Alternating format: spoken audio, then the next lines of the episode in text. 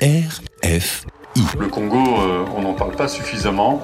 Et le conflit au Congo, bah, il a 30 ans, c'est comme le prix Bayeux. Quoi. Donc euh, voilà, c'est pas forcément un anniversaire qu'on avait envie de partager, euh, bien évidemment, puisque c'est une zone, notamment une zone du Congo, où les choses vont pas très bien. Les photojournalistes publient leurs clichés dans la presse, que ce soit sur papier ou en ligne.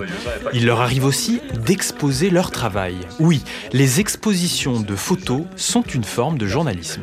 C'est ainsi qu'à Bayeux, dans le nord-ouest de la France, où se tenait en octobre le prix Bayeux Calvados Normandie, un événement annuel consacré au travail des correspondants de guerre, on pouvait voir une exposition racontant 30 ans du conflit qui fait rage dans l'Itourie, le nord et le sud Kivu, trois régions de l'est de la République démocratique du Congo, situées à plus de 2000 km de la capitale, Kinshasa.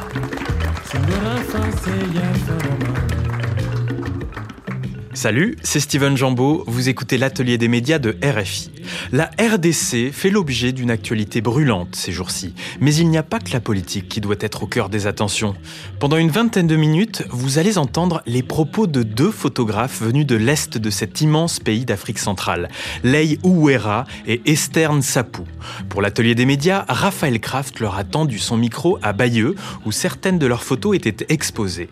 Mais d'abord, on va écouter une journaliste française qui, en tant que commissaire de cette exposition, a eu la lourde tâche de coordonner la sélection de photographes et de photos racontant 30 ans de conflit dans l'Est de la RDC.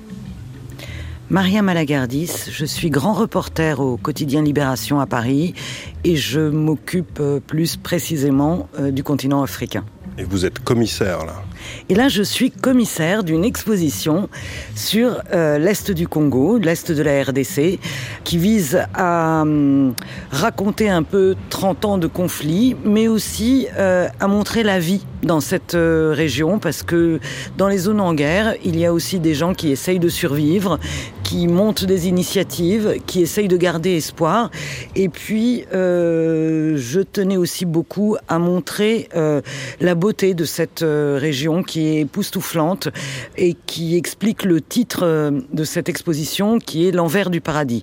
Alors, pour cette raison, euh, j'ai euh, contacté cinq photographes tous africains. C'était un parti pris de ne prendre que des photographes africains. Il y a un Sud-Africain, Guy Tilim, qui a couvert le début du conflit, et quatre jeunes photographes congolais euh, Moses Sawasawa, Lei Ouvera, Esther Nsapou et Dieudonné Dirolé, qui racontent leur vécu, euh, les souffrances, mais aussi les moments de joie euh, de cette région martyre. Maria Malagardis, d'où elle vient cette volonté de faire cette exposition?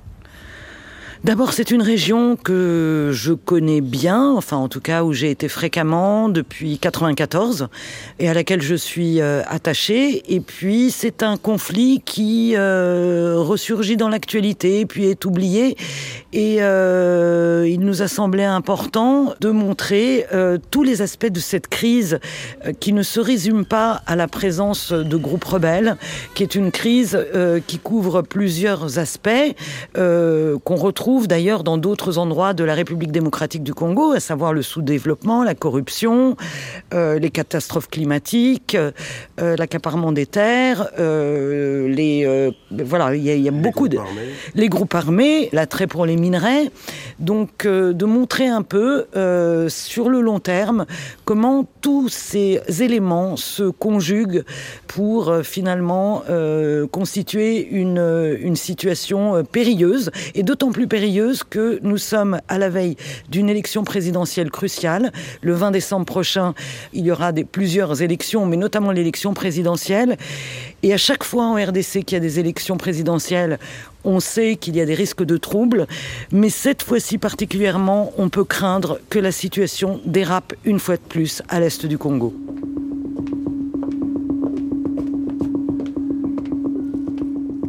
Je m'appelle Esther Sapou, je suis journaliste photographe euh, basée à Goma, en RDC. Esther Nsapou, vous êtes photographe congolaise. Comment vos photos sont-elles arrivées jusqu'ici à Bayeux?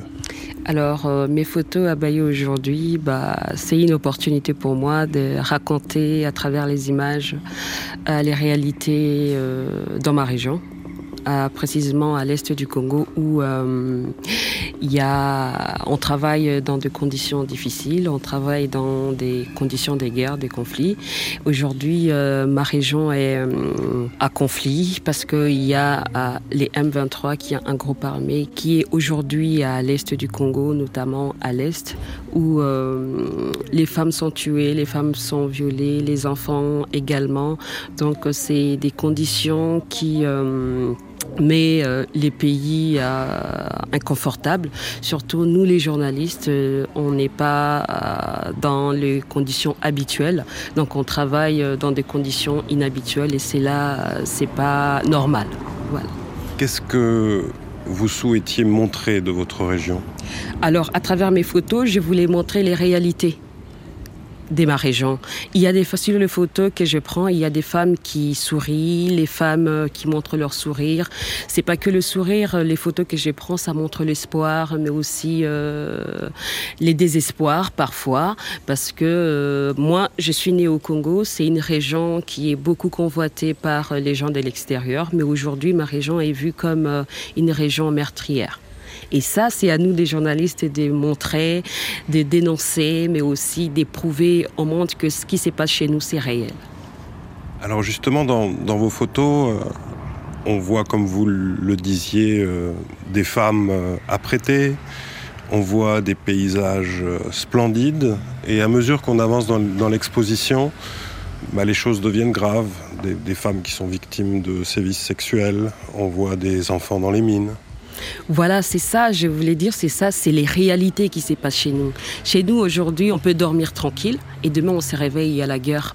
Par exemple, à Massissi. Aujourd'hui, sur mes photos, on voit les belles paysages de Massissi, mais aujourd'hui, il y a la guerre. On ne peut pas aller à Massissi pour acheter du lait. On ne peut pas importer les fromages. Les fromages des Massissi qui sont importés euh, à l'ouest du Congo, à Kinshasa, mais partout dans les villes du Congo. Aujourd'hui, les fromages ne peuvent plus quitter. Donc, c'est un problème qu'il faut dénoncer en tant que journaliste. Mais moi, je le dénonce à travers les images. Voilà. Est-ce que vous pourriez me, montrer, me décrire une de vos photos euh, Enfin, celle que vous préférez peut-être? Par exemple, cette photo qui est juste à l'entrée, c'est une photo euh, qui, euh, sur laquelle on écrit Tuishi kwa umoja. Tuishi kwa umoja, c'est en swahili vivons ensemble. Ça veut dire c'est ce sont des, euh, un groupe euh, des jeunes talents qui effectuent de peinture murale euh, dans les rues de Goma pour informer les passants qu'on doit vivre en paix. Donc malgré la guerre, malgré les conflits, on doit être soudés, on doit vivre ensemble et prôner la paix et les vivre ensemble. Voilà. Don chikata salawo don butuzandi katadya don awashisazo don bariya lwanga nsamu kutukafuila don awera mamba don mamvirikoto don chikata salawo don butuzandi katadya don awashisazo don bariya lwanga nsamu kutukafuila Je suis Leiwera, photojournaliste basée en République démocratique euh, du Congo à l'Est Lei vous êtes une photojournaliste congolaise. Lorsque l'on regarde vos images, euh, on passe de, de ce qui semble être un paradis sur Terre à l'enfer euh, de la guerre. Est-ce que vous pouvez nous, nous décrire cette, comment vous arrivez à faire cette transition entre des paysages magnifiques, des femmes souriantes, colorées, et euh, l'enfer des mines de cobalt? Euh, déjà, je pense que vivre au Congo et surtout à l'est de, la République, c'est euh, c'est tout un, contraste parce que quand on vit là, quand on grandit là, on voit des choses. Et euh, moi, pendant des années, je travaillais euh, sur la crise, que ce soit humanitaire, que ce soit dans des zones de conflit. Alors, euh, souvent, j'ai couvert tout ce qui est hostile, des déplacés des guerres, des, des, des mouvements de gens. mais à un certain moment aussi, j'ai voulu montrer aussi ce qu'il y a au Congo parce qu'il n'y a pas que la guerre, il y a des très beaux paysages, il y a des gens qui vivent là-bas, il y a voilà, la vie continue et c'est pourquoi, à un certain moment, je voulais montrer euh, ces contrastes qu'il y a souvent entre la guerre et, la vie courante et, et ce que le Congo possède de fait, ces richesses du Congo au fait.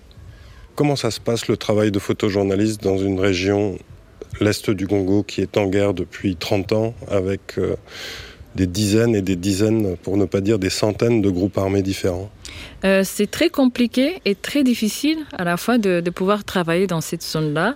Et euh, souvent pour aller sur terrain, on doit vraiment euh, avoir toutes les informations, savoir être prudent, savoir où aller, contacter certaines, par exemple, les autorités, être accompagné. Ça, c'est pas du tout facile parce que à un certain moment dans mon travail, je me suis retrouvée dans des zones plus ou moins hostiles et très compliquées. Et donc que ce soit en Ituri où j'ai été pour couvrir euh, les déplacements de population, la guerre euh, pendant des années, que ce soit euh, dans le sud ou dans le nord Kivu, c'est pas c'est pas du tout facile en fait. Mais on essaie de toujours faire attention, mais comme voilà, c'est comme un devoir, mais aussi un travail et voilà, montrer ce qui se passe, la vie de chaque jour, mais et la situation en fait qui se passe.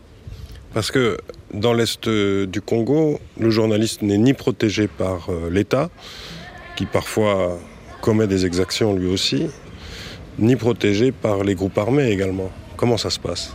On n'est ni protégé, que ce soit euh, par le gouvernement, par les groupes armés. Justement, comme je l'ai dit, je pense que, entre guillemets, avec certaines personnes, parce que moi, par exemple, travailler sur terrain, c'est difficile parce que d'être accompagné par le gouvernement, c'est difficile aussi d'arriver à un certain moment et euh, voilà, par exemple, euh, être dans, dans, une zone où il y a des groupes armés. C'est pourquoi moi, personnellement, des fois, quand je veux travailler, je suis accompagné avec certains amis parce que quand on est à, plusieurs de fois, euh, voilà, on sait un peu ce qu'on peut faire, mais euh, c'est très très très compliqué.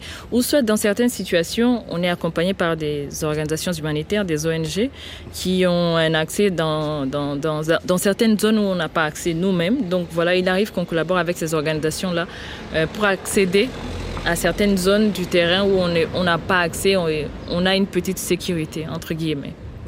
Et j'imagine que les voies de communication sont difficiles.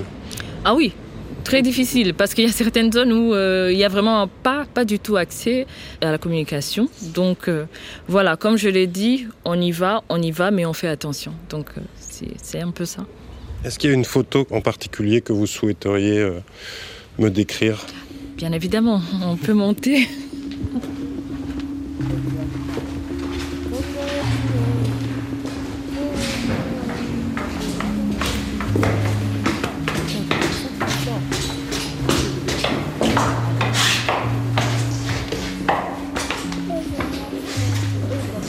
bah, Celle-ci. Euh, sur cette photo, on peut voir de jeunes demoiselles. Ce sont des demoiselles d'honneur. Parce que je me rappelle, c'était en, 2016, je suis partie faire un reportage dans la zone des Bénis. On sait tous que Béni, c'est une zone très hostile. Et jusqu'à aujourd'hui, il y a des groupes armés. Il y a la DEF Nalu, comme vous savez, c'est un groupe euh, qui est venu de, de l'Ouganda et qui est implanté depuis plusieurs années. Alors, il y a eu des morts les jours précédents, en fait. Cette photo, je me rappelle que. Il y avait un procès, non Je me rappelle que je venais découvrir, parce qu'on venait de tuer au moins une cinquantaine de personnes dans la zone proche de la ville de Béni. Et cette photo, il y avait juste ces demoiselles d'honneur qui passaient, qui allaient dans un mariage. Il y avait un mariage qui devait être célébré. Alors je me suis dit, je la capture parce que c'était aussi pour montrer, voilà, euh, cet équilibre-là. Il y a la guerre, c'est contraste. Il y a la guerre, soit, mais il y a la vie qui continue et il y a des gens qui peuvent festoyer, donc voilà. Vous pouvez me la décrire?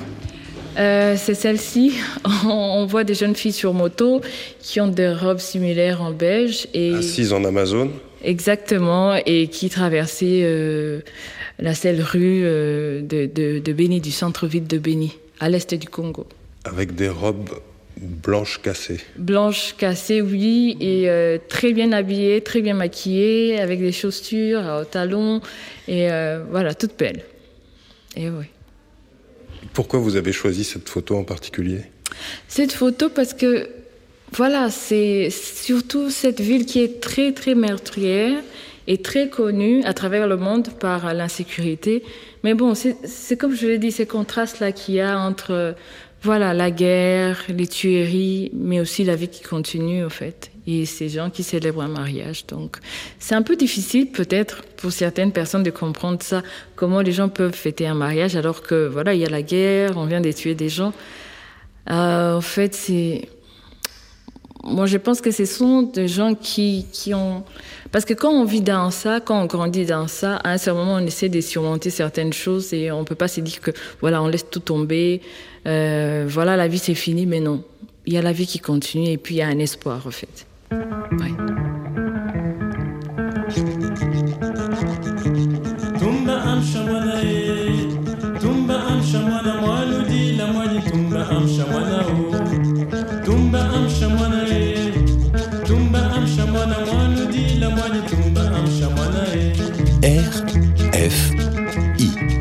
l'Est du Congo, l'envers du paradis, 30 ans de conflit dans l'Est du Congo. Alors, cette exposition, euh, sa particularité, c'est qu'elle euh, montre la guerre, euh, qui dure depuis bientôt 30 ans dans, l'Est du Congo, mais pas que la guerre.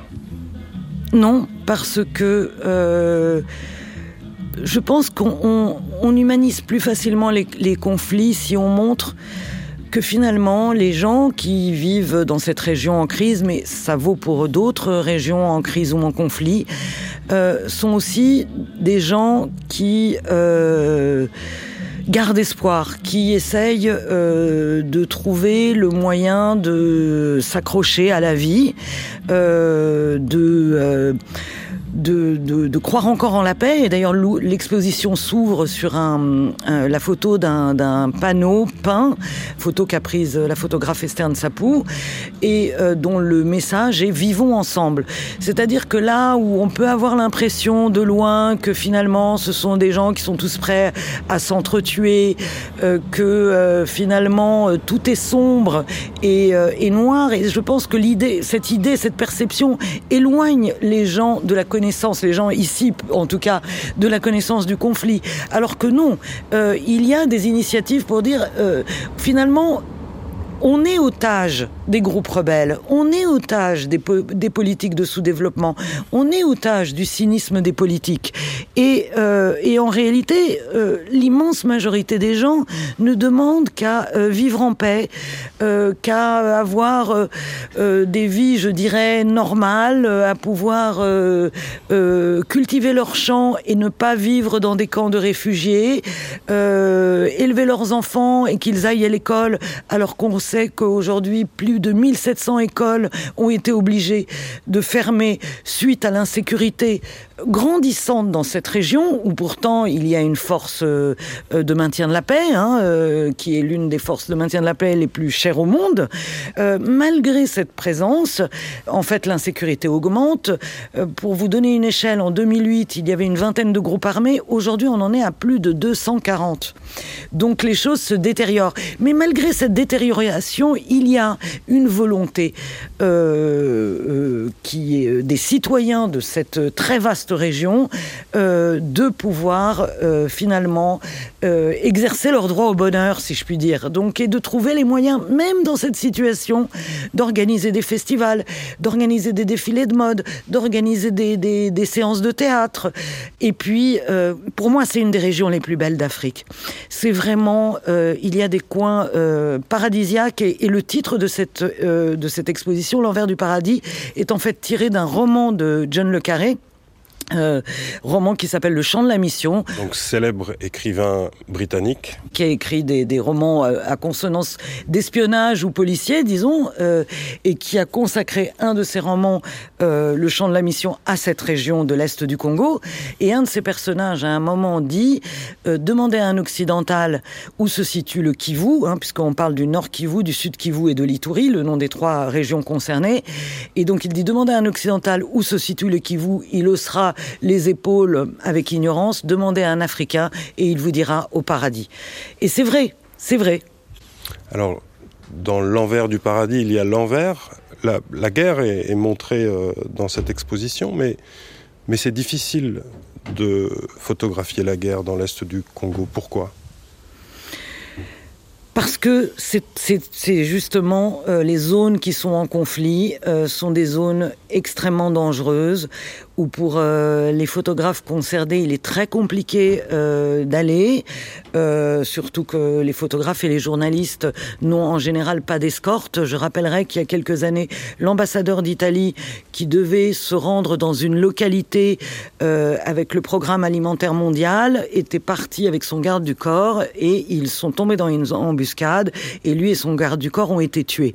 Donc il y a cette difficulté d'accès qui fait que paradoxalement, euh, l'essentiel des combats, des violences et des massacres échappe aux médias locaux. Euh, on en parle souvent par oui dire, pas toujours, mais euh, quand même très souvent, et ils ne sont pas montrés. En revanche, maintenant avec le développement des groupes WhatsApp et des réseaux sociaux d'une manière générale, de simples citoyens, souvent pour tirer la sonnette d'alarme, souvent parce qu'ils sont désespérés, parce qu'ils ont peur, envoient des photos, des vidéos.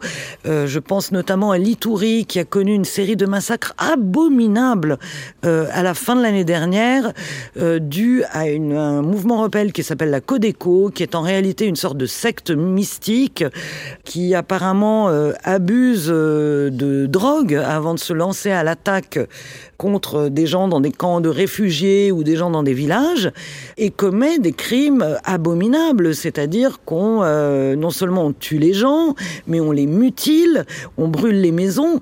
Et ça c'est ce sont des scènes euh, moi étant donné que je connais pas mal de gens en Itourie, on m'a envoyé beaucoup de, vidéos et de photos, ce sont des photos et des vidéos euh, insoutenables, complètement insoutenables, euh, mais euh, qui ne sont le fait que de citoyens ordinaires et pas des principaux médias dans la région.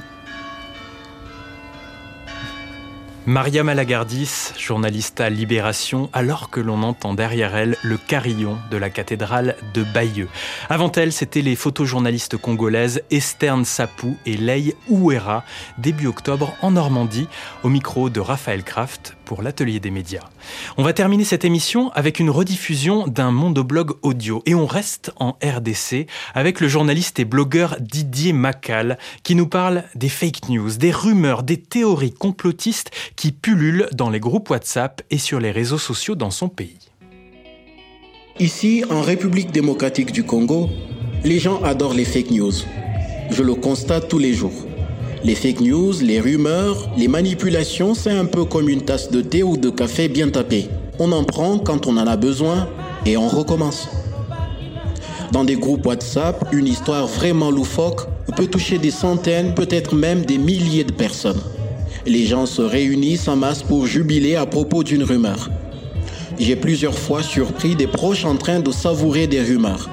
J'essaye de les en délivrer en vain. Je recoupe plusieurs sources pour les convaincre, rien n'y fait. Ils refusent la vérité, même preuve à l'appui.